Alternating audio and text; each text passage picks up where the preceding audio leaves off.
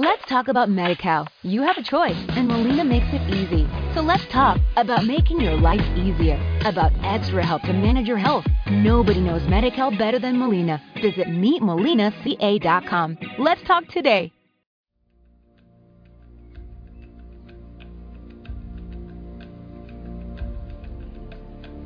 Tú y yo nos sentaremos entre los dioses y comeremos y beberemos mientras contamos historias.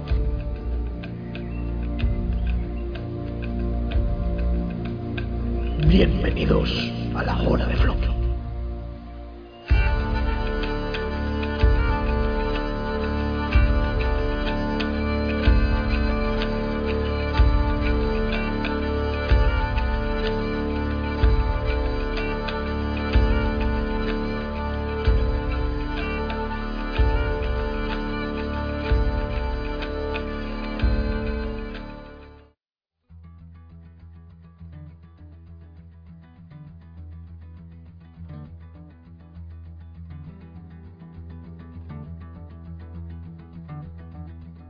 Damas y caballeros, bienvenidos.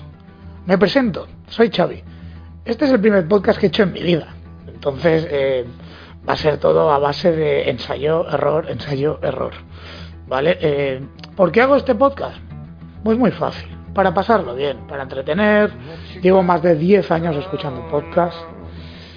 Eh, y me, es que me apasiona, me encanta. Me encanta el podcast lo consumo más que cualquier otro tipo de entretenimiento audiovisual. entonces eh, he decidido dar el paso y daros la chapa a vosotros, con mis historias, mis, mis inquietudes. Eh, el podcast tratará de, de traer a invitados curiosos, eh, invitados peculiares que hablarán exactamente de eso, de temas peculiares temas pues de ámbito social, ámbito político alguna vez, aunque esto no lo quiero tocar mucho. Y también eh, probaremos de tener una, una sección de MMA. Me encantan las MMA. Yo estuve practicando MMA durante muchos años. Ahora, bueno, ya soy un anciano, lo hago más a nivel de hobby pero me encanta las MMA, es mi deporte favorito. Entonces vamos a dar unas pinceladas con una sección también de MMA. En cuanto a las secciones que, el resto de secciones que tendremos, eh, vamos a tener una sección que se llamará Un diálogo cualquiera con un periodista que se llama Andrew Barea y ahí pues eso, tenemos como bien dice la sección Un diálogo, un diálogo que trataremos una temática, una temática con la que vosotros también podréis, podréis interactuar. Y nada más, en el tema de hoy hemos traído a un psicólogo forense que, como invitado que hablará sobre mm, cómo está reaccionando la sociedad o, algunos casos en particular eh, en el estado de cuarentena en el que vivimos eh, cómo, puede, cómo, cómo está reaccionando la gente. Así que dicho todo esto, empezamos.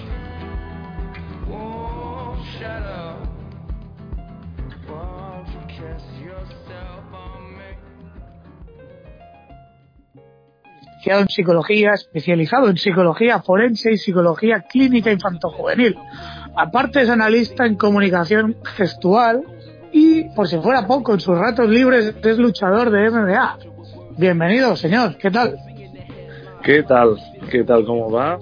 Como, bueno, lo bien que has dicho y, nada, eh, aprovechando los ratos libres que ahora tenemos. ¿eh? Vaya, será, será por ratos libres, ¿eh?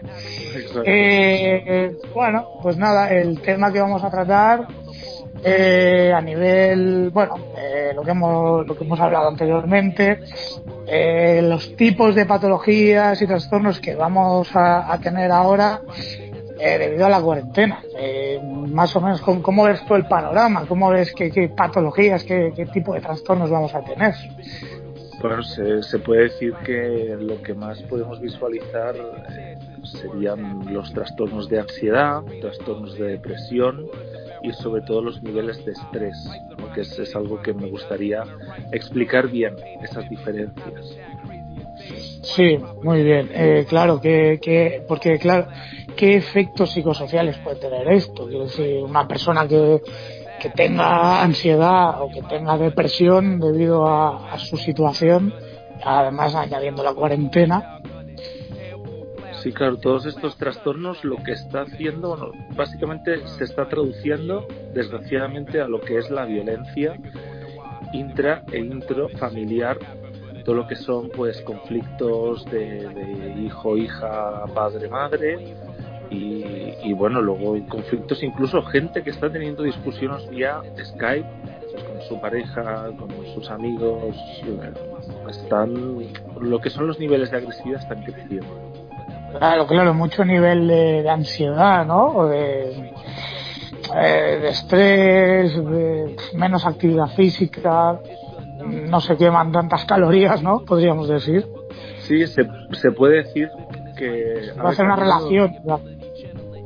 Así es, también uno de los trastornos que, que, estamos empezando, que se está aumentando, sobre todo, son los trastornos del sueño. Se está sufriendo insomnio, sea leve o grave, por lo que has comentado antes, que es el, el exceso de, energía, tanto física como mental. Ahí tenemos un gran problema. Sí, claro, es que eh, es eso. Tantos días encerrados, nuestra sociedad eh, sobre todo la sangre latina, la cultura latina que es tan dada a la calle, a socializarse, a una terracita, tal, eso es, un choque nunca visto en nuestra sociedad. El problema que tenemos también es que la gente usa con mucha facilidad, esto ya dirigido al, ámbito laboral, que nosotros pensar que la, atención que, damos nosotros, bueno, es, es principalmente eh, actualmente dirigido a lo, lo, que es la crisis, ¿no? Entonces, cuando hacemos una atención a través de un dispositivo de COVID-19, lo que hacemos es atención dirigida a, esta, a este estado de alarma. ¿Qué pasa? Que la gente da mal uso a lo que es la palabra ansiedad o la palabra depresión. ¿no? Mucha gente se autoetiqueta y dice yo sufro. Yo lo acabo de hacer, ¿no? Por lo que veo. Yo lo acabo por ejemplo, por ejemplo. Exacto. Entonces quería explicar un poco las diferencias entre, entre ambos, colocando el estrés entre medio. Sí. Exacto. Vale, pues dime, dígame.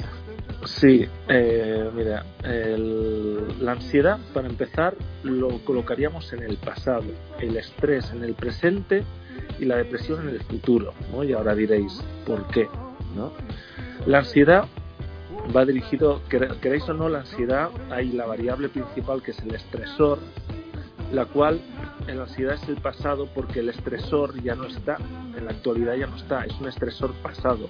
Pongamos problemas en el trabajo, cosas que han sucedido en el trabajo, los cuales ese trabajo te ha provocado un estrés, pero tal vez cuando tú estás en casa el estresor no está allí, que tal vez es tu compañero o compañera del trabajo, tu jefe, tu jefa, que te hace tal vez la vida imposible y, y, y no están ahí, pero es el pasado. O tal vez algún tipo de agresión, maltrato, mala, mala situación, mala experiencia que has tenido en un pasado, lo cual en la actualidad te está provocando lo que son las llamadas crisis de ansiedad. ¿Vale? Vale, vale, claro, digamos como los fantasmas del pasado que se quedan ahí arraigados, ¿no? Exacto. Y que generan todo esto.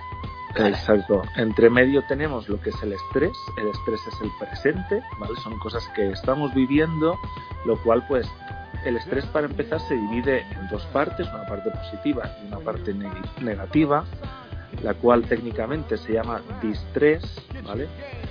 Eh, esta parte, lo que, la parte positiva, lo que nos, lo que nos crea el estrés positivo es, pues, darnos motivación, energía. Bueno, muchos lo, lo conoceréis. Luego la parte negativa ya equivale a sintomatologías como pérdida de peso, eh, comer mucho más, tal vez no tener hambre, sufrir insomnio. Claro. Esto podría ser incluso el efecto de un desamor, ¿no? La pérdida de apetito, por ejemplo, un efecto, por ejemplo, ¿eh? digo, ¿Te, refieres desamor? ¿Te refieres a una, una sí, un desengaño amoroso, un, un, ¿sabes? La ruptura de pareja, por ejemplo. Vale, un desengaño amoroso tiraríamos hacia la ansiedad, porque el estresor que fue la ruptura ya no está, ya pasó. Entonces estás sufriendo ansiedad porque te vienen los recuerdos de lo que pasó. Y entonces ya entramos en lo que es la depresión, que la depresión es el futuro. tenéis que conocer muy bien la diferencia entre ansiedad y depresión eh, cuando lo que tenéis que hacer es analizar diciendo, a ver, ¿de dónde viene ese malestar? ¿no? ¿Por qué me siento así? Porque puedes entonces analizar los problemas que tenéis, habéis tenido o podéis tener y a partir de ahí evaluáis el tema si es una ansiedad o si es depresión. La, lo que decía la depresión va dirigido al futuro, ¿por qué? ¿No? Es cuando una persona empieza a pensar, ay, ¿qué futuro voy a tener? No voy a conseguir trabajo, no voy a tener objetivos o no los tienes. O, por ejemplo, crees que, bueno, que todo va hacia una dirección negativa, lo que estamos diciendo hacia un futuro negativo. Claro, todo esto ahora en momentos de cuarentena se acentúa por, por 10 digamos. Exactamente. Eh, ya si lo has tenido previamente, ahora con el encierro, la soledad y tal, entiendo que esto se acentúa más, ¿no, doctor? Sí, sí, sí. Exactamente. Sobre todo la depresión es la que se está acentuando más. Así es. Por eso hay muchísimos casos de intento de suicidio. Así es. Vaya. Claro. Eh, otra cosa que le quería comentar es eh, ¿cómo, ¿Cómo cree usted, porque sé que usted ha tenido contacto en este ámbito, eh, ha tenido, eh, tiene, cómo está afectando esto por parte, a nivel mental, ¿vale? Eh, a las fuerzas y cuerpos de seguridad del Estado, aquí en España, ¿vale? La, la manera de actuar que tienen y tal. Si usted, ¿cómo cree que, que, se está llevando esto? Porque es un estado muy excepcional y claro, no, no se sale de lo común. Esto no está acostumbrado a nadie ni, el sistema sanitario, ni, ni por supuesto las fuerzas y cuerpos. Así es. Estamos constantemente en un probamos y hacemos. Es constantemente así. Entonces, ¿qué pasa?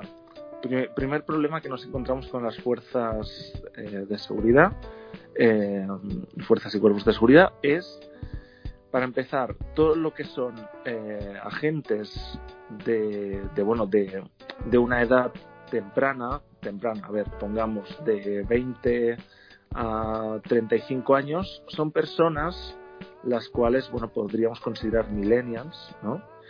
Y estas, exacto. Y estas personas tienen una forma de, ver el, el, trabajo muy distinto a personas ya con mucha experiencia y ya más curtidos en la vida, ¿no? En sí.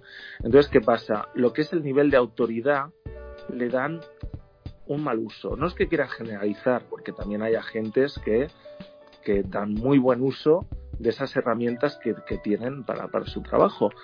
Pero desgraciadamente hay un porcentaje muy elevado que cuando a una persona le das cierto poder suele haber lo que se llamaría bueno, seguro que habéis visto mucho en las, en las películas, ¿no? Conocéis tal vez de, personas cercanas que cuando esas personas se hacen como más famosillas, más influencers, más...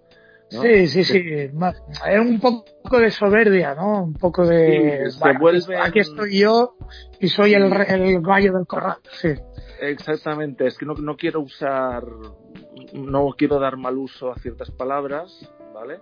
Pero se vuelven, empecemos, esa palabra que empieza por G, ¿vale? Entonces, sí.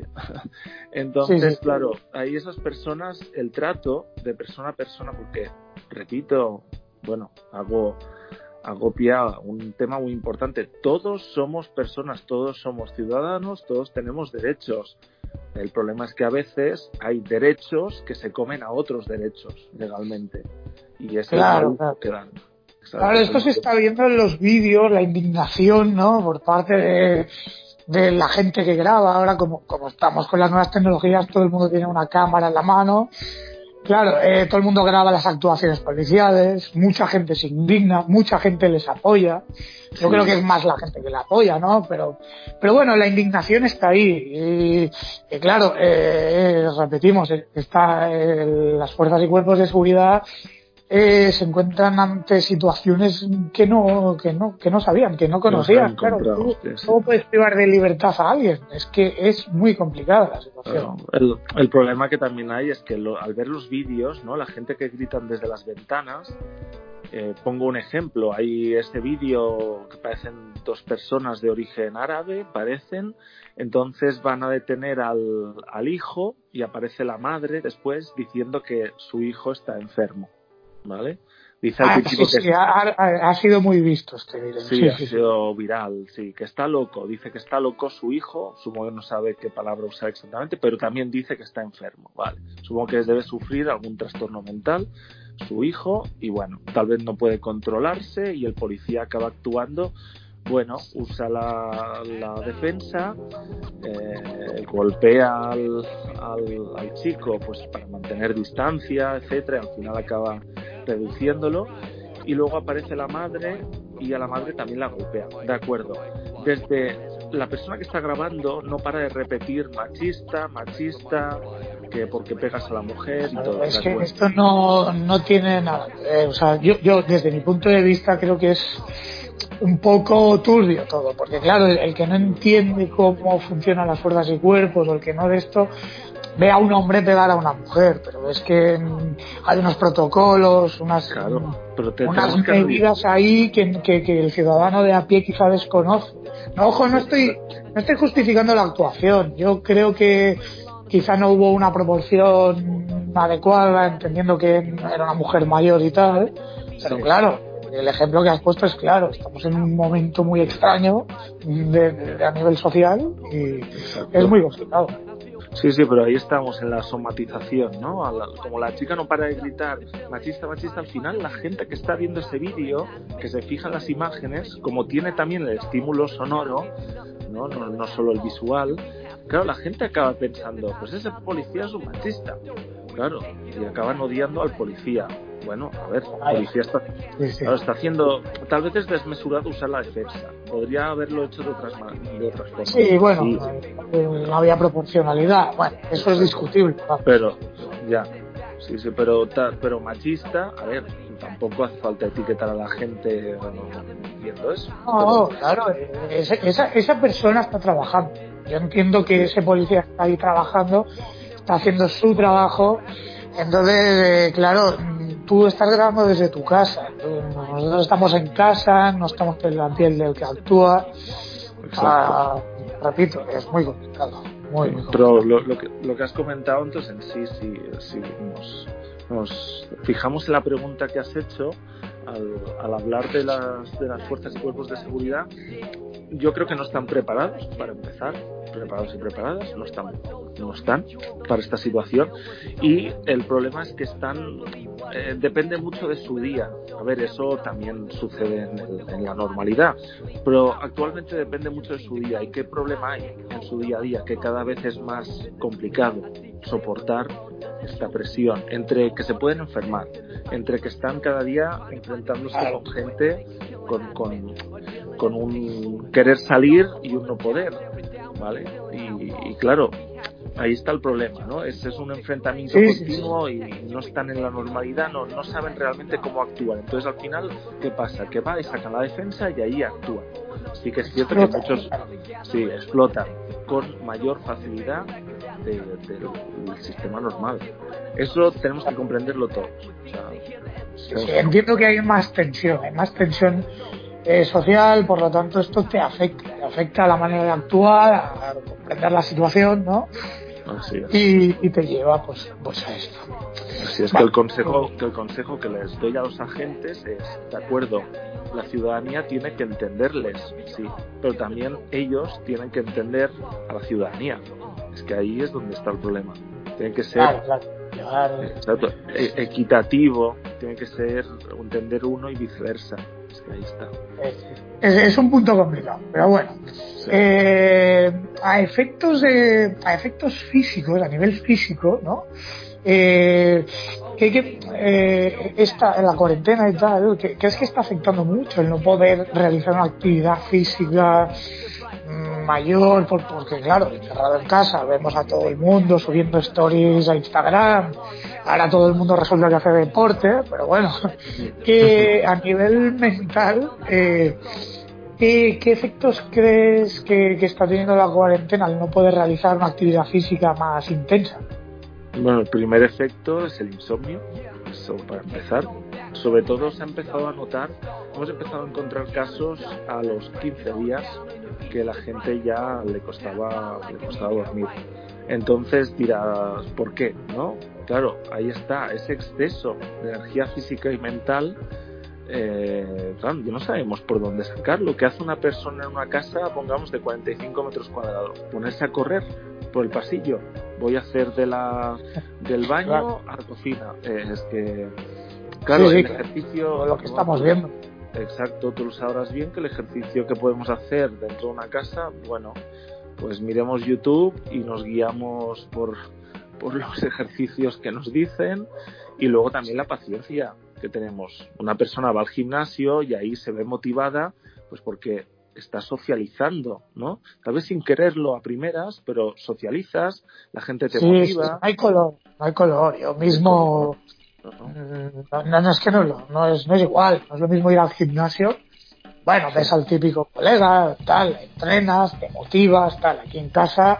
Bueno, a no ser que hagas pues esto, te pongas en el Instagram, hacer un poquito el paripé. Y luego seguro que habrá gente eh, que se lo toma muy en serio, que entrena igual de duro y yo mismo eh, tengo, con, tengo amigos y conocidos y tal que se han comprado material, están entrenando en casa y entrenan, vamos, como nadie. Pero eh, eso es un, grupo muy reducido, no, no es algo excepcional. Claro, debe, debe, ser gente que está especializada en el ámbito del, deporte. Sí, profesionales o gente que, que le apasiona. Sí, sí. Pero antes que has comentado el, deporte que practico, eh, claro, yo, yo, tenía la costumbre de al finalizar el trabajo entrenar pues tres, cuatro horas, era lo normal.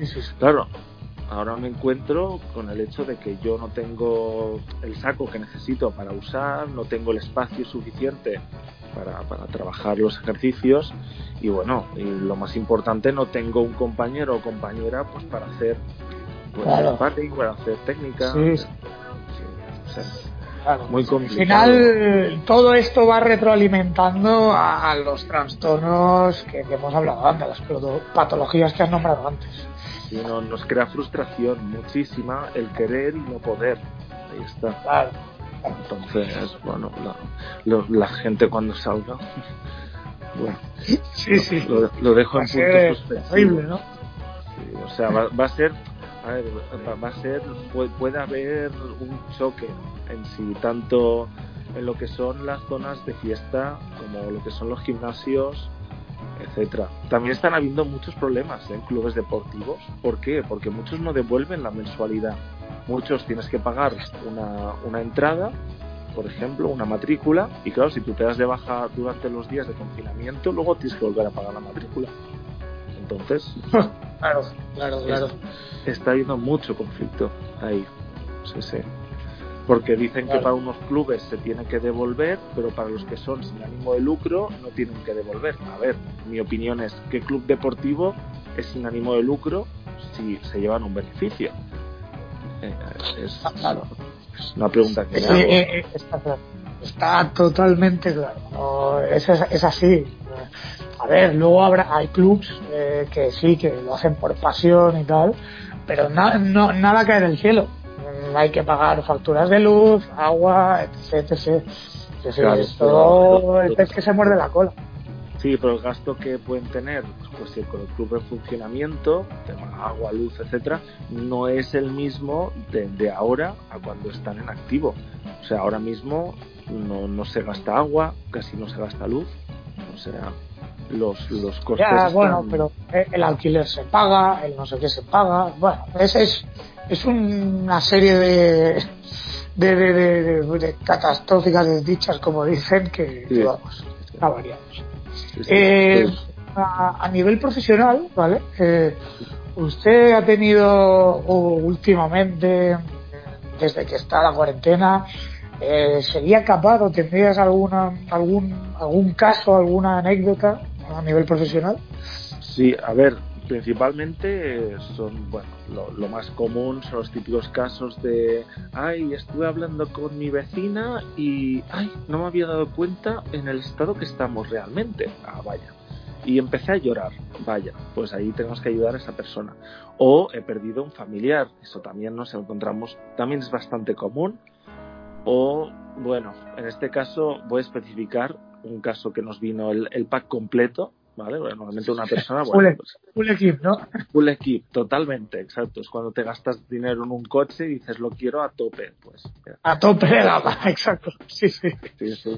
O sea, nos vino un caso tan tan tan full equip, como has comentado, que, que no sabíamos ni por dónde empezar. O sea, imagina, tuve que comentarlo con el equipo, exponerles el caso en el que me había encontrado y decir, oye, eh, ayudarme porque... Eh, no sé cómo, o sea, por mí solo me, me costó muchísimo. ¿De acuerdo? De admitirlo, es una persona. Claro, no, no. Que, sí, voy, voy a especificar. Eh, bueno, fue una persona que, que bueno, eh, nos llamó y nos explicó, bueno, que había intentado suicidarse hacía tres días. Eh, yo claramente le hice las preguntas eh, básicas sobre eh, antecedentes eh, clínicos eh, sobre todo psicológicos. Bueno, me especificó que esa persona sufría TLP, trastorno del límite de la personalidad, también sufría esquizofrenia y también trastornos de la alimentación. Eh, claro, digo, claro, para empezar esquizofrenia, bueno, tal vez estoy hablando con esa persona que está, pongamos, medianamente animada y cuando acabemos la sesión, mm, de repente le apetece pues tirarse por la ventana. Eh, claro, eso es complicado. Y sí, sí, muy complicado. Muy complicado. Entonces, bueno, le pregunté si estaba conviviendo con alguien, me especificó con su pareja, eh, me dijo también que su pareja sufría trastornos psicológicos, y yo, perfecto, perfecto, eh, una buena compañía. Eh, sí, sí. También, bueno. Eh, debe ser la, la, casa de las maravillas, eso. Pero bueno. Sí, hombre, uff, fiesta todas las noches, sí, sí. Fiesta todas las noches porque nadie dormía, eso ya para empezar. Esa chica dormía, bueno, especificado, bueno, una chica, y bueno, dormía eso hora y media, y eso sí dormía, hora y media, dos horas por día. Entonces, claro, mm, ¿qué salida, qué salida teníamos? ¿no? Claro, yo empecé trabajando en el tema de tranquilizarse, de buscar por qué razones, si conocía las razones del por qué sufría esos trastornos. Eh, bueno, esa persona me explicó pues, que había sufrido unos abusos en su infancia por parte de un familiar y también uh, maltrato eh, físico y mental por parte de su expareja. Entonces, claro, dices, ahí tenemos, ahí tenemos uno de los mayores problemas. Perdón. No, no, que digo que, que, es duro, que es una situación dura. Es muy duro y la, la mayor dureza que tenemos en el ámbito sanitario es el hecho de tener que hacerlo a distancia, claro, mm, Buah, sobre todo en psicología.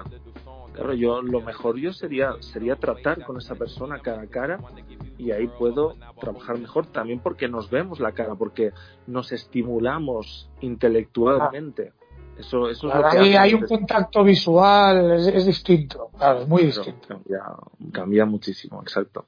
Entonces, claro, eh, estuve haciendo un seguimiento de esta persona, eh, pedí, pedí apoyo por parte de, de, un psiquiatra de un centro de día que iba a esta persona y, y bueno, la solución, claro, eh, durante las sesiones hubo un segundo intento de suicidio, literal se intentó tirar por la ventana. Eh, su pareja le cogió y la, la, retuvo. Y bueno, al final pues eh, o sea, se activaron las autoridades y bueno, esta persona actualmente está internada, ¿vale? Pero por su seguridad, ¿de acuerdo?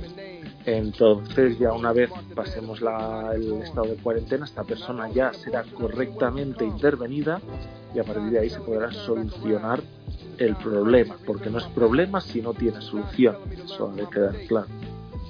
¿Vale? Sí, sí, está claro. Bueno, y bueno, para finalizar o para acabar más o menos todo, todo el tema, eh, tú como profesional, eh, ¿qué, ¿qué, recomendaciones darías ¿vale? al público, a los, a los oyentes, ¿Qué recomendaciones nos darías pues para si empezamos a notar algún síntoma o si somos capaces de reconocer algún síntoma, qué, qué harías para paliar eso, para bueno, para sobrellevarlo hasta que se acabe la situación?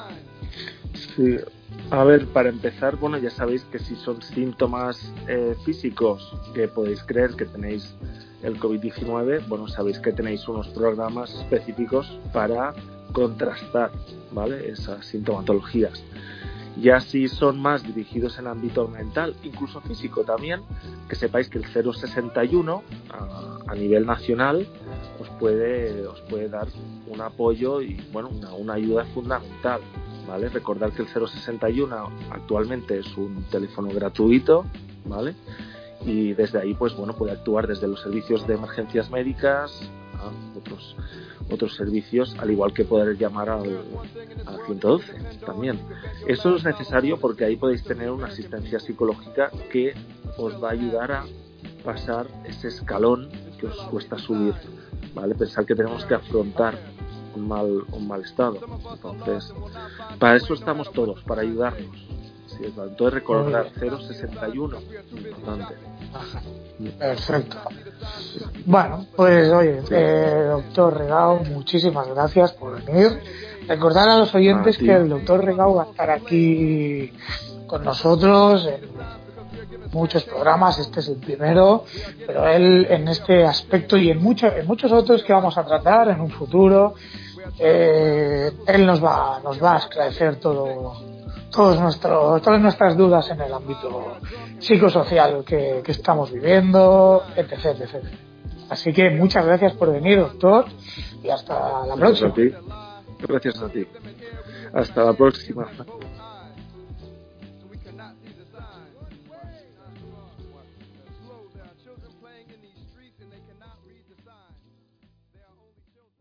¿Cuánto mides, recluta? Señor, 1,80, señor. No sabía que una mierda podía ser tan alta. We overcome in 60 seconds with the strength we have together, but for now, emotional ties they stay severed. When there's trust to be treated, someone with will hear beats. Karma coma, karma coma,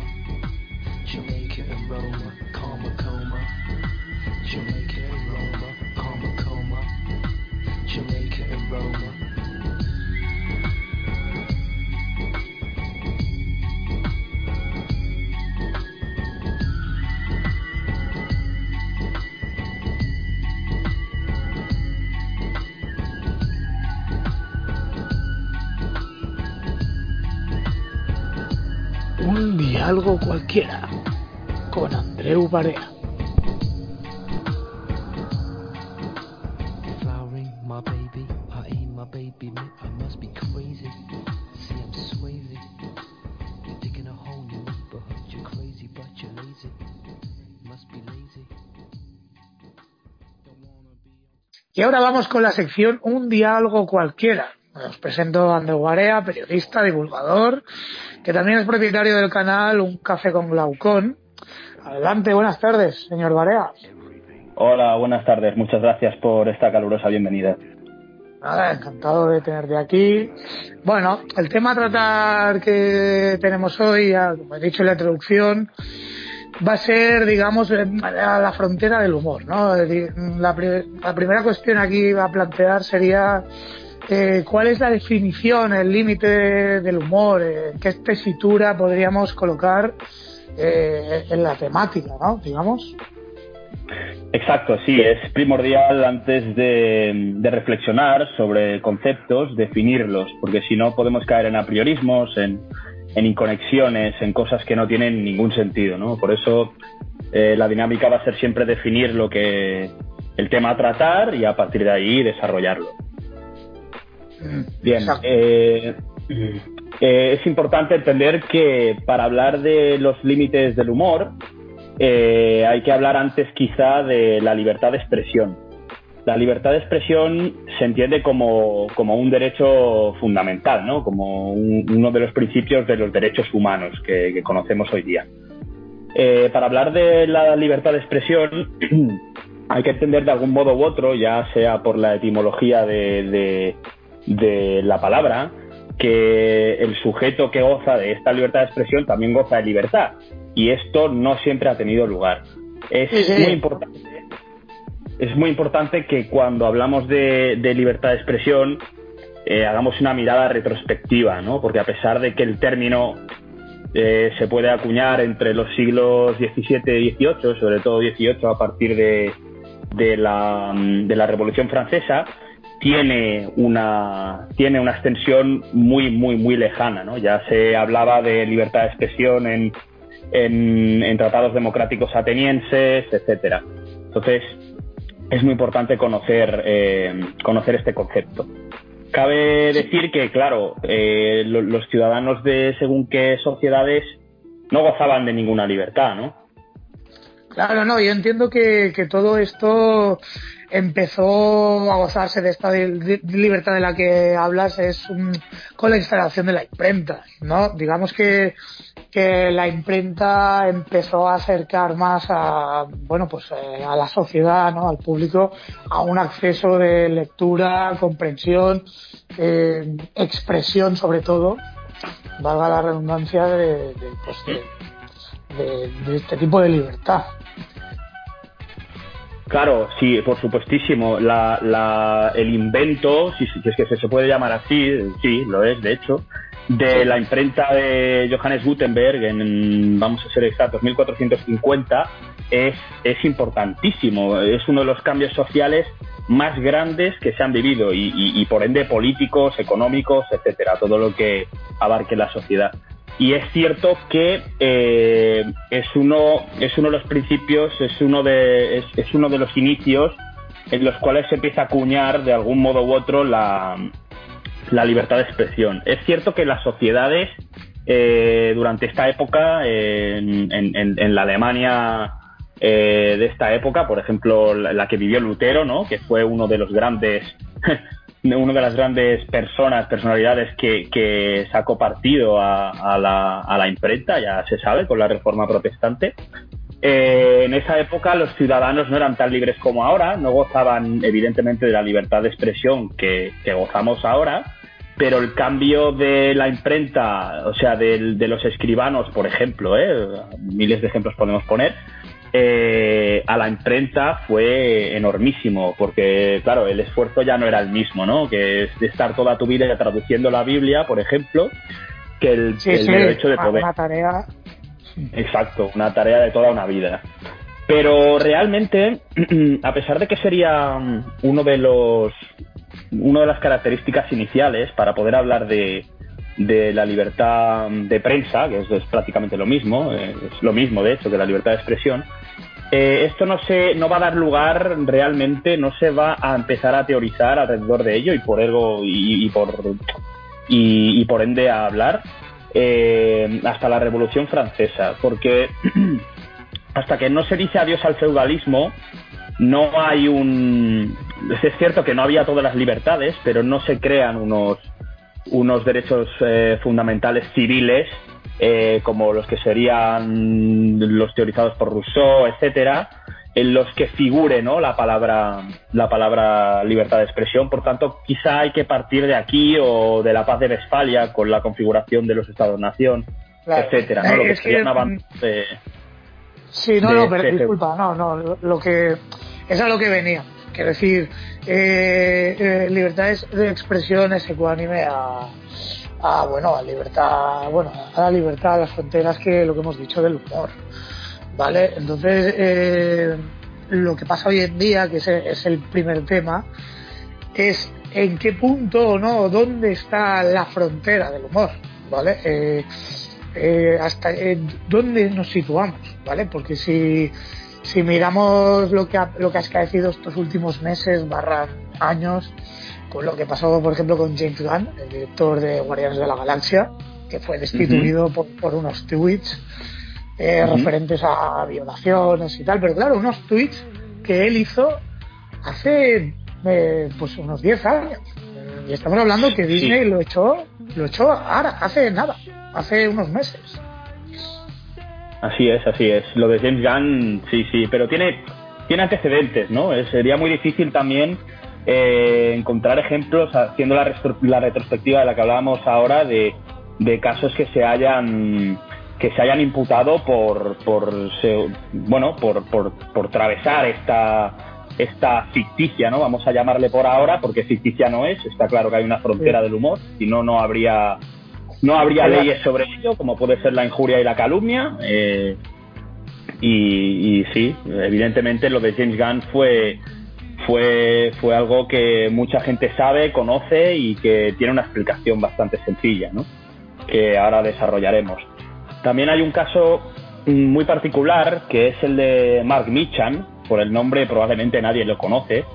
Eh, de hecho, es posible que este tampoco. ¿Disculpa? Sí, no, no, es un youtuber británico, me parece que es, que es un youtuber británico que le hizo hacer el saludo nazi a su perro, puede ser, algo así fue, ¿no? Exacto, exacto. Es un, es un youtuber británico que, que bueno, pues con, con el típico refuerzo positivo este de Pavlov, ¿no? De darle al perro, de hacer sonar un, una campana cada vez que se le daba de comer al perro, pues le enseñó de algún modo eh, a realizar el, el, saludo nazi cuando, cuando pronunciaba las, las famosas palabras estas de, de ¿no? De, de, Hitler. Y, claro, sí, muy, gracioso el tipo, la verdad. Y lo hizo, no sé si, no sé si era bien para, para gastarle una broma a su novia o a su exnovia, porque de hecho el perro era de ella, no sé si era un carlino incluso, ya para, para más Inri, ¿no? Encima el perro, el perro meme por excelencia. Sí, sí, perfecto, el típico pug, sí, sí, sí. Y claro, el, el, bueno, pues Mark, si es que le podemos tutear, esperemos que sí, eh, no, no supo sopesar las, las, las, consecuencias que tenía su, su bromita, ¿no? Que bueno, que puede parecerle a uno subjetivamente graciosa o no, pero él no, no supo lo que le iba a pasar. A ver, no, no, no, fue, no fue a prisión, evidentemente, pero tuvo que pagar una multa de 1.114 dólares, que no sé, 900 y algo libras. Tú sabrás más de eso. 800, 800 y pico libras, sí, más o menos. El cambio. Pues sí, un tribunal le, le, condenó a pagar una multa de, de eso, de 1.114 dólares. Y, y nada, pues le salió un poco cara la bromita, no demasiado, pero, pero sí. Y claro, también perdió algo de, suscripciones en su canal de YouTube. De hecho, eh, ocurrió también con, con el youtuber este de la hostia, ¿no? Mr. Gran Bomba. Sí, vaya, a este, este, este se hundió solo. O sea, yo creo que, que este chico fue el que, el que hizo que estos negros que están de moda con la tumba nacieran. O sea, fue, fue perfecto. Este, este chico, bueno, se, se enterró el suelo. A ver, es que aquí también él se la jugó, se la jugó y ahí no reventó ninguna frontera, es que ahí la desintegró directamente. Entonces, bueno, pues se la llevó puesta, nunca mejor dicho. Y es que además aquello no era humor, ni era una broma, ni. No, no, pagó un precio muy caro. Pagó un precio muy caro porque cabe destacar, cabe destacar que eh, Ricky Gervais eh, pues defendió a Mark Mitchell en un speech que hizo. Cierto, sí. Eh, para los que no le reconozcan por el nombre, aparte de ser el creador de, de The Office, esta serie tan famosa de la oficina con Jim Halper y toda esta gente, el de la versión británica es el bueno eh, es el famoso que presenta anualmente los Globos de Oro. Creo que este ha sido su último año. Y de hecho en la presentación de los Globos de Oro de este año, no sé si fue este año en enero o el año pasado a finales, se hizo muy famosa porque bueno hizo un par de críticas a, a la niña ecologista sueca, a, Greta Thunberg. A la Greta Exacto, hizo ahí un par de bromas, evidentemente no la citó, pero pero sí, sí, y, se hizo, se hicieron muy virales sus, sus palabras. Pero bueno, ya bueno, claro. Mm, ahí, ahí vemos el, la diferencia que hay, ¿no? Aquí en los Goya recibimos un, un discurso eh, super progre que bueno nos da lecciones de moralidad suprema. Y en cambio el señor Gervais pues bueno pues te dice la naturalidad no lo que es eh, más evidente no sin miedo sin miedo a, esconderse de, nada. Es que yo creo que, que ese es el punto no ese es el punto donde tenemos que, ir con cuidado hoy en día. Es que no, no entiendo esta, esta piel fina que se ha generado estos, estos últimos años. Bueno, es, sí, es complicado explicar cómo, cómo, las nuevas generaciones tienen la piel más fina que otros. Pero lo que decías eh, sobre, mm, sobre la presentación de los Goya, haciendo un paralelismo, estableciendo un paralelismo con lo de los Globos de Oro, tiene una fácil explicación. Y es que en, en España lo que ha pasado con el mito maniqueo de la derecha mala y la izquierda buena es que la derecha no ha sabido cuidar apenas la cultura española. Entonces, eh, la izquierda indefinida que tenemos actualmente, como definiría bien Gustavo Bueno, ha sabido abrazar ¿no? la definición de, de, esta, de esta cultura, pues introduciendo toda su ideología de feminismo, de ecologismo, de todos estos ismos que, que uno solo se acuerda numerándolos, ¿no? Cuando es eh, citándolos uno por uno es, es complicado. Pero sí, sí. eh, eso es lo que ha ocurrido básicamente. Por eso tampoco sé cómo funciona eh, exactamente la industria cultural en Estados Unidos, pero porque es cierto que ya se empiezan a ver eh, rasgos muy similares, ¿no? Pues se puede ver en Marvel con... Sí, sí, Es lo mediático, lo mediático, sí, es, un. Lo mediático ha abrazado lo políticamente correcto, digamos, esa es la línea, ¿vale? Yo no sé qué hay detrás de todo esto, supongo que, debe haber, pues bueno, lo que lo que decimos aquí en España, fines políticos, eh, algún, alguna, agenda, alguna agenda, algún guion que debe seguirse a rajatabla, ¿vale? Y como tú bien has dicho, Aquí la derecha única y llanamente está ligada al Frente Popular, nada más.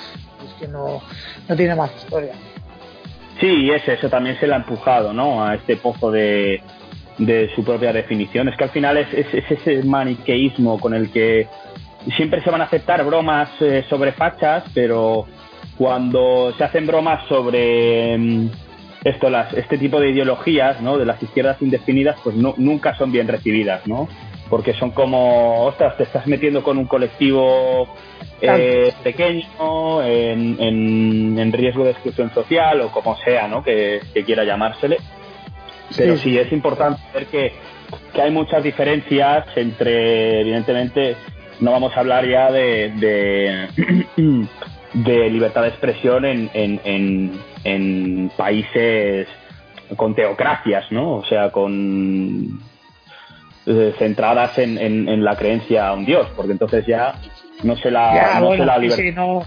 en el ah, mundo musulmán no sé cómo funciona, por ejemplo, la libertad, la frontera del humor. Bueno, ya hablamos ya directamente de libertad de expresión, ya no entramos ni en humor. Exacto, eh, yo no lo sé, no lo sé, no puedo hablar, ¿eh? no puedo hablar porque no lo sé, pero sí entiendo que son que son eh, religiones con un arraigo mucho más fuerte eh, mucho más acentuado a, día de hoy y claro, eh, bueno, es que no nos vamos de un mundo a otro. Claro, sí, sí. Bueno, pero tampoco hace falta irse muy lejos. Eh, no sé si fue en 2014, 2015, el atentado contra Charlie Hebdo en Francia, ah, París. Sí, sí, sí, sí. aquello, fue, aquello fue una, vamos, fue una brutalidad y, y de hecho. Sí, es un ejemplo genial, sí, sí, sí, totalmente. Sí, por, fue, fue por traspasar de algún modo esta frontera de que estamos intentando definir y encontrar, ¿no? La frontera religiosa de, de bueno, pues quizá el fundamentalismo islámico no percibió nada bien esa broma, que para ellos no era una broma ni nada, ¿no? No, no, ni una broma ni nada, fue, vamos, terrible. A ver, aquí, claro, buscando un ejemplo nacional, podemos ir fácilmente con David Suárez, eh, cuando ah, hizo el, tweet este sobre el síndrome de Down y, y las babas y tal, que bueno, te puede gustar o no, pero también, también recibió un castigo. Sí, no, la verdad es que eh, lo de David Suárez en España no sabría decir yo si tiene precedentes. Eh, bueno, ocurrió con la chica aquella trans, ¿cómo se llamaba? La que hizo una broma en Twitter también de, de Carrero Blanco, no sé qué, que al final mm, creo que salió absuelta, ¿no? Es que no estoy seguro. Pero, pero sí, lo de David Suárez eh, fue un hecho bastante curioso, ¿no? Porque él hizo, escribió un tweet eh, haciendo una broma bastante de mal gusto, pero que bueno, que al final era una broma. Y, no estamos hablando de una persona random, ¿no? Como el que diría, sino que estamos hablando de una persona que se dedicaba y se dedica al humor, como, como, como es Mark Nichan, ¿no? El youtuber del que hemos hablado antes, o Ricky Gervais. Lo que pasa es que, bueno, eh, si, este, si este chiste lo hubiera hecho mm, Jim Jefferies o, que también es uno de los humoristas por excelencia de, humor negro o Ricky Gervais, yo creo que hubiera pasado desapercibido. Pero como lo hizo David Suárez y vivimos en el país en que vivimos y la hegemonía cultural es la que es, pues claro, no fue nada bien recibido. Tanto es así que, bueno, las consecuencias fueron eso. él trabajaba en, en el programa de Dani Mateo, Vodafone You, que, conduce él en, no sé si, no, recuerdo qué cadena es, los 40 principales o, me equivoco. no, YouTube tiene un canal de YouTube, ¿no? Esta gente es que no, lo sé, no, lo sé. pero él, eh, pero bueno, le echaron inmediatamente. Ipso facto le echaron. Eh, puede ser, no me acuerdo, no me acuerdo. Ni idea, ni, bueno, no es relevante. En, este caso no es relevante. Eh, sinceramente no, no, no, tiene ninguna relevancia. Entonces, claro, eh, la decisión del programa fue echarle por, por las críticas, básicamente, eh, por una presión social de, de toda la gente que, que, estuvo metiendo mano, incluso con las típicas frases de cómo podéis tener a un tío así en el programa, etcétera, ¿no? De invitado, que esto pasa a menudo. Pasó también con el, que el Antonio Castelo, este chico con la barba tan, tan frondosa que trabaja en el programa de, de Risto Mejide, todo es mentira. Allí se ve que el, chaval no sé qué tipo de broma hizo y también le cayó la de Dios es Cristo. Pero bueno, sí, lo Bueno, no, eh, eh, es, lo que llevamos hablando. Aquí ya, podríamos entrar, eh, ¿cómo sería? Esto se podría hacer como una especie de metáfora eh, hablando en tiempos contemporáneos desde la llegada de las redes sociales de Twitter como el final de, la espiral del silencio, ¿no? Eh, totalmente.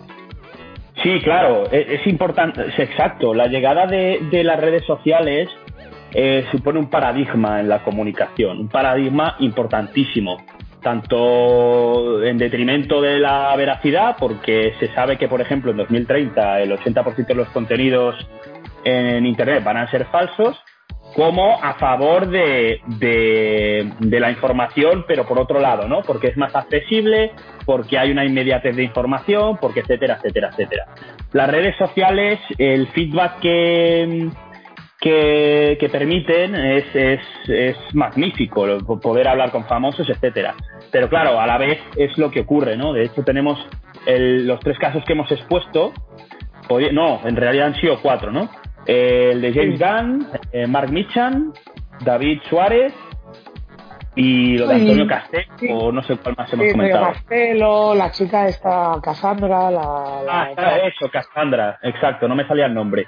Son varios casos de eh, chistes, de bromas, de Twitch, que a pesar de tener una intención, bueno, un contenido irrisorio, ¿no? Una intención jocosa, eh, las consecuencias han sido penales en la mayoría de los casos, excepto en el de David Suárez, que, bueno, y el de James Gunn creo que tampoco, pero bueno, que perdieron el trabajo. Vamos, que no sé qué se prefiere, si pagar de mil euros o, pagar el o perder el trabajo. bueno, no, es moco de pavo, ¿eh? Perder el, perder el trabajo de James Gunn no es moco de pavo, quiero decir, es que...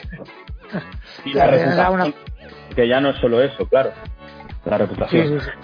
Eh, eh, sobre todo Twitter, ¿no? Porque Facebook e Instagram son otro tipo de fenómenos, pero el fenómeno Twitter es importantísimo como paradigma en, el campo de la comunicación. Básicamente por, por, esto, porque además es una herramienta de divulgación opinativa eh, es que no tiene parangón alguno, porque cualquier persona se puede crear una cuenta y soltar una burrada. Y lo que comentabas bien de la final, ay, del, del sí, del fin de, de la espiral del silencio, eh, bien, para los que no sepan qué es este concepto, lo vamos a definir.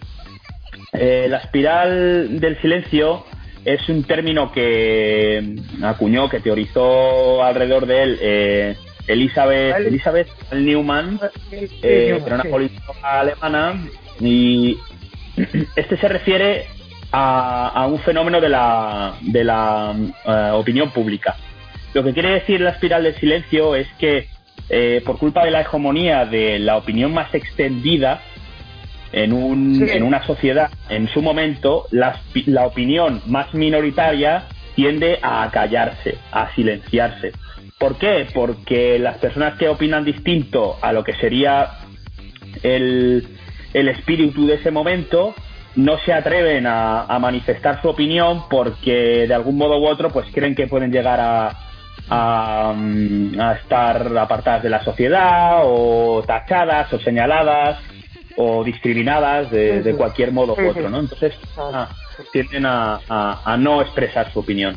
Esto, eh, claro, el fenómeno Twitter, no sé si podría decir que ha enterrado por completo lo que sería la espiral del silencio, pero sí que propone eh, una alternativa, ¿no? Y es que la espiral del silencio mm, solo tiene lugar quizá en, en, en, crisis muy grandes, en sociedades eh, muy poco avanzadas, etcétera. Básicamente porque es un término, eh, es un concepto ad hoc, eso quiere decir, bueno, ad hoc, ¿no? Que quiere decir que está sirve para un para una situación determinada y es el caso de la Segunda Guerra Mundial y, la posguerra mundial, ¿no?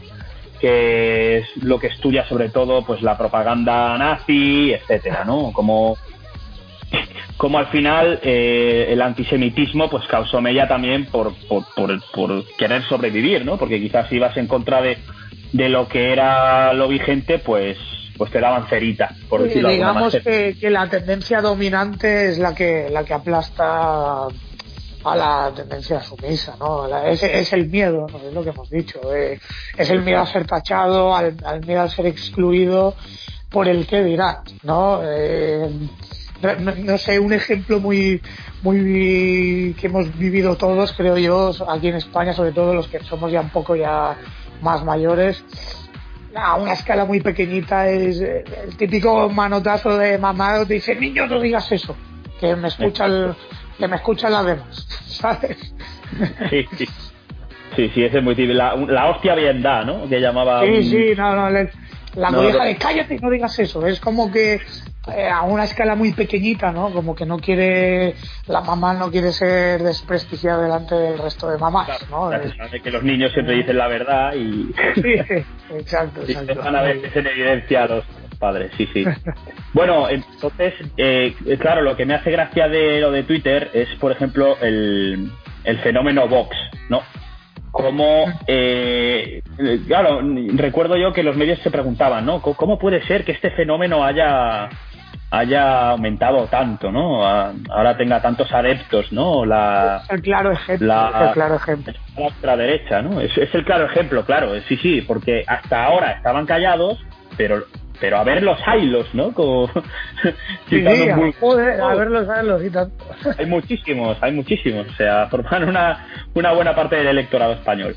Y claro, eh, a Podemos no tanto, pero a, a, Vox sí que hay que sí que Vox sí que debería darle bastante las gracias a Twitter, Instagram y, las redes sociales porque hayan ganado muchísima, muchísima Ahí en este ejemplo sí que podríamos hablar de una ruptura total de la espiral del silencio, porque claro, el, el auge de, Podemos fue distinto, fue a causa de, a causa de un acontecimiento real, ¿no? El 15M, digamos, ¿no? sí, sí. Así empezó el auge de, los podemitas. Pero eh, lo de Vox no, lo de Vox todo ha sido, o bueno, ha sido, ha sido en parte o en gran parte, pues esto, el, crecimiento de, de las redes sociales y la ruptura de esta espiral. Claro, sí, y además hay que sumar también la crisis eh, y todo, bueno, todo el discurso, ¿no? En el que se ampara eh, la formación de Santiago Abascal. Quiere decir que al final eh, en Twitter es normal que estos discursos pues más más mm, demagógicos, por decirlo de alguna manera, más retóricos, vamos a decir, para que no suele tan, tan despectivo, eh, lleguen, a, llegan, llegan a las masas. Sí, es, es bastante, es bastante plausible. Hay un, hay un personaje también que me encanta a mí, eh, no, no, es un personaje en concreto, pero es un, una forma que se ha creado ahora del de, el héroe de teclado, sobre todo el tuitero héroe de teclado, que, claro, que, que, que, no tiene miedo a nada, ¿eh? que te contesta todo, te dice todo, te rebate sí, todo. Sí, sí, eh, sabes. Claro, detrás del teclado es una maravilla todo. Sí, sí, es el típico que está viendo un vídeo de Arguillano y cree que hace los huevos revueltos mejor que él, o, sí, o, sí, o metería, chutaría una falta mejor que Cristiano y no sé, le pone pegas a todo, sí, un, un enterado de toda la vida. Los puñados de toda la vida, exacto. Exacto. Me gustaría comentar también un ejemplo sobre lo que estábamos hablando no antes de Mark Nichan, James Gunn, David Suárez, ¿no? Sí. Eh, sobre cagadas, eh, por decir cosas que no se debían o, o, o, no se sopesaron bien las consecuencias que podían tener. Pero esto ya es, esto ya es de, de efemérides. Entonces, eh, claro, hay que apretarse los machos porque estamos hablando de, de Miguel Hernández, ¿no? Miguel Hernández, Ya, importantísimo. Pero esto ya, no, ya no toca a lo contemporáneo, digamos. No, claro, estamos hablando de 1936, eh, lo que sería pues pues el, el auge de, de, la guerra civil española. O sea, no. Imagina, imagínate decir algo en esa época, ¿no? Vete a saber lo que, lo que se podía decir y lo que no. Sí, sí, sí, por eso ahí, ahí no había, ahí no había héroe de teclado ninguno, porque es que no había ni teclados directamente. exacto, exacto. Ahí no había héroe. Ahí era todo o postín o, o amarrar el toro por los cuernos, no había, no había otra. Pues bueno, ¿qué pasó con, con, don Miguel Hernández? En un, en un simposio intelectual, en un simposio intelectual que realmente, bueno, era una reunión de 1936, eh, Vicente Aleixandre, que también es de la generación del 27, eh, organizó una especie de despedida que bueno, que para muchos fue el adiós, ya se sabe por qué, no, no hace falta hacer spoilers. Sí, sí, sí.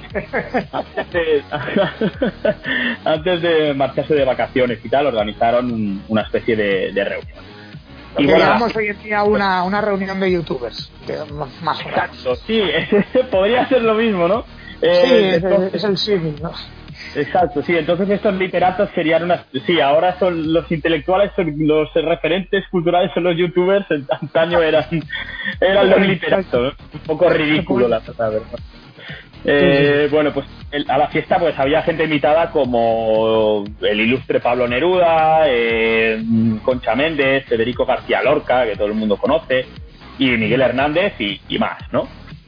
Eh, y bueno, en, en, un momento dado pues se sabía, eh, acabe de decir, que Miguel Hernández tenía un, un pequeño rifirrafe que ya tenía tiempo con Lorca, porque bueno, porque Miguel Hernández era de una familia muy pobre y obrera, y en cambio Lorca, bueno, ya tenía tal. Y como era muy clasista, pues le tachaba de paleto, ¿no? Que de paleto no tenía nada Miguel Hernández, ya se sabe. Es Miguel. Y, y bueno, que no tiene nada que ver, no se puede correlacionar de eso, pues venir de una familia obrera con, con ser un padre. No, para nada, para eso... nada, pero bueno, en aquella época se acentuaba mucho, Era, eran tiempos distintos. Sí, sí, evidentemente. Eso es de lo, precisamente es de lo que hablábamos antes, ¿no? Que hay que tener muy mucho en cuenta pues las situaciones que había en un momento determinado como las que hay ahora para poder hablar de libertad de expresión, etcétera. Sí. Y bueno, pues Miguel Hernández, que en aquel momento, pues como ya he comentado bien, pues estaba muy enfadado, pues irrumpió en el, en el edificio donde se celebraba la fiesta, de que era un congreso de intelectuales, y en, en aquel momento, pues la, la, eh, la organizó María Teresa León, que era la mujer de, de Rafael Alberti. Y Miguel Hernández se acercó a Alberti y le dijo, aquí hay mucha puta y mucho hijo de puta. ¡Hala! Se quedó a gusto. y claro, Alberti le dijo, venga, a ver si tiene narices. No sé si se lo dijo así, pero como le animó, ¿no? Le envalentonó, ¿no? Eh, a sí, ver si sí. tienes narices, lo dices en voz alta. Y él, en vez de decirlo en voz alta y para que lo oyera todo el mundo, se levantó y lo escribió en una pizarra. y la mujer de Alberti, María Teresa León, eh, se levantó y le, le, metió, le metió un bofetón que lo tumbó al suelo. Dice la que, que lo tuiteó y María Teresa le dio un like. Efectivamente. efectivamente. Le dio un dislike. sí, exacto. exacto. Ese, eso, eso fue exactamente lo que ocurrió. Y bueno, tiene gracia como, como según lo que se dice eh, y según donde se diga, pues puede tener unas consecuencias u otras. Al final, quizá, quizá la, la frontera del humor y por ende de, de, la libertad de expresión es precisamente esta, ¿no? Eh, tener en cuenta quién es el oyente, qué le decimos a según quién porque tú evidentemente puedes decir lo que quieras, como es el caso de Ricky Gervais u otros, eh, por ejemplo, Russell Peters o estos tan, tan, tan famosos eh, cómicos internacionales. Eh, ellos, claro, pueden decir lo que quieran porque están en un espectáculo de gente que ha pagado mucho dinero, supongo, para... pero que van a eso, que van a eso, quiero decir. Tú cuando vas, vas a un teatro, pagas pagas porque vas a ver un contenido que tú, que a ti te gusta o que crees que te gusta. ¿Me entiendes? Tú, eh, cuando vivía Pepe Rubianes, si te gustaba Pepe Rubianes, le ibas a ver encantado. Y iba a blasfemar lo más posible, yo que sé, de la monarquía, por ejemplo, ¿no? Y casi siempre decía, ah, tú, hay algún pero, en el público. Exacto, muy bien, la España, la puta España, sí, exacto. Entonces, y seguramente en el público, quiero decir que al final es eso, es la tolerancia. También es un, también es un concepto... Pero lo que te dices, sarna con gusto no pica. Quiero decir, lo pagas porque te guste ir a verlo. El problema es que la ventana que ofrecen las, las redes sociales y tal, pues no, es una ventana que ahí está todo. Y es donde choca. Porque no, allí no hay demanda, ¿no? No, no, no, no es demanda. Lo que hay es muchísima oferta y, y, bueno, no puedes consumir lo que quieres. Te lo tienes que tragar todo porque quizás si tienes un si tienes un seguidor que le gusta a alguien que a ti no te cae bien, pues es posible que si tu seguidor, bueno, tu amigo en Twitter o como se llame, acaba compartiendo, acaba retuiteando algo de esta persona, tú lo vas a ver. Sí, aunque, sí, aunque no quieras te lo vas a comer, está claro. Exacto, y eso, claro, eso es, eso es complicado. Y, y, bueno, de hecho, lo que comentabas de, de, la gente que paga por ir a verlos es curioso, ¿no? Porque me pregunto yo ¿Qué pasaría si, si un fanático, eh, alguien que adora a Ricky Gervais o Jim Jeffries o Russell Peters, va a un show suyo y estos se dedican a hacer humor blanco y chistes malos? O sea, a lo mejor el efecto es el mismo. claro, claro, exacto, sí. No sale vivo de allí. claro, dame la pasta porque yo he venido aquí a, vamos, a, gozar de mi, del humor que me llena a mí. ¿Sabes? No, me, estás jodiendo, estoy harto de lo políticamente correcto. Vengo aquí a desahogarme. Exacto, e, eso mismo es. hay que, hay que... habría que verlo, habría que verlo, sería gracioso. Y, y bueno, pues entonces podríamos seguramente establecer, ¿no? Que, que la frontera de, de estos límites del humor son precisamente eh, morales y, y, físicos también, ¿no? Con físico me refiero a que dependiendo de dónde lo hagas, ¿no? En qué lugar, no es lo mismo hacer una broma eh, sobre Alá en una mezquita que en una cena de Navidad, por ejemplo. Sí, sí, pues, pues sí, exacto, muy bien. Muy bien, bueno, y a todo esto, eh, animar al público, ¿no? A que comente un poco qué opina sobre el tema, ¿no? ¿Dónde cree que está la frontera del humor? ¿Vale? Es un debate muy extenso, pero me gustaría que, comentarais, que, que opinarais sobre los temas que vamos a ir exponiendo, en concreto hoy este, y el que no, pues bueno, pues le mandaré los negros con el ataúd y que se apañe. Eh, nada, muchas gracias, don Andreu. Gracias por venir, un placer. No, a ti, digo. vamos a estar aquí, ¿no? Sí, sí, sí, por supuesto, siempre que haga falta, siempre que se me llame. Muy bien, bueno, pues siempre. Venga, pues, muchas gracias. Hablamos, cuídate. Adiós, gracias.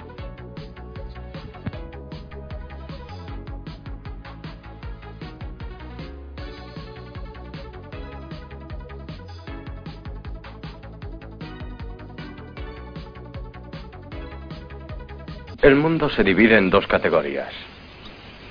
Los que tienen revólver cargado y los que cavan. Tú cavas.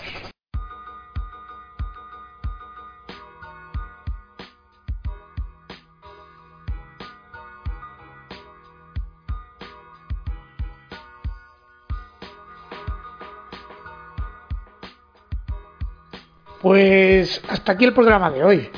Espero que hayáis disfrutado, espero que os haya gustado. Mm, Yo no soy un profesional, yo lo hago por mero entretenimiento, por entreteneros a vosotros, por entretenerme yo, por aprender, sobre todo porque eh, a medida que vaya trayendo gente, que, vayan saliendo temas, yo voy a aprender, vosotros vais a aprender.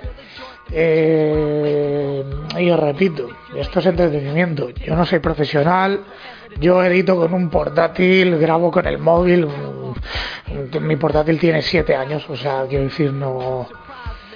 Poco a poco, a medida que vaya avanzando, iré mejorando el material, iré mejorando la calidad de los audios, la calidad del programa, porque evidentemente eh, espero sufrir una evolución para mejor, tanto en contenido como en edición y todo eso.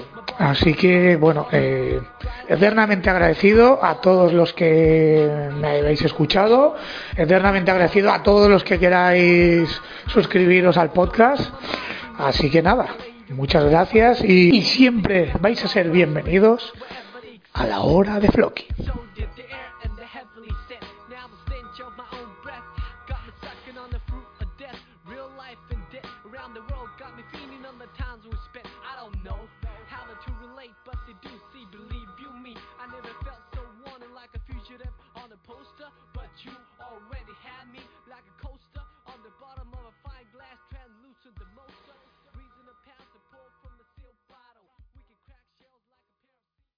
Let's talk about MediCal. You have a choice, and Molina makes it easy. So let's talk about making your life easier, about extra help to manage your health. Nobody knows MediCal better than Molina. Visit meetmolinaca.com. Let's talk today.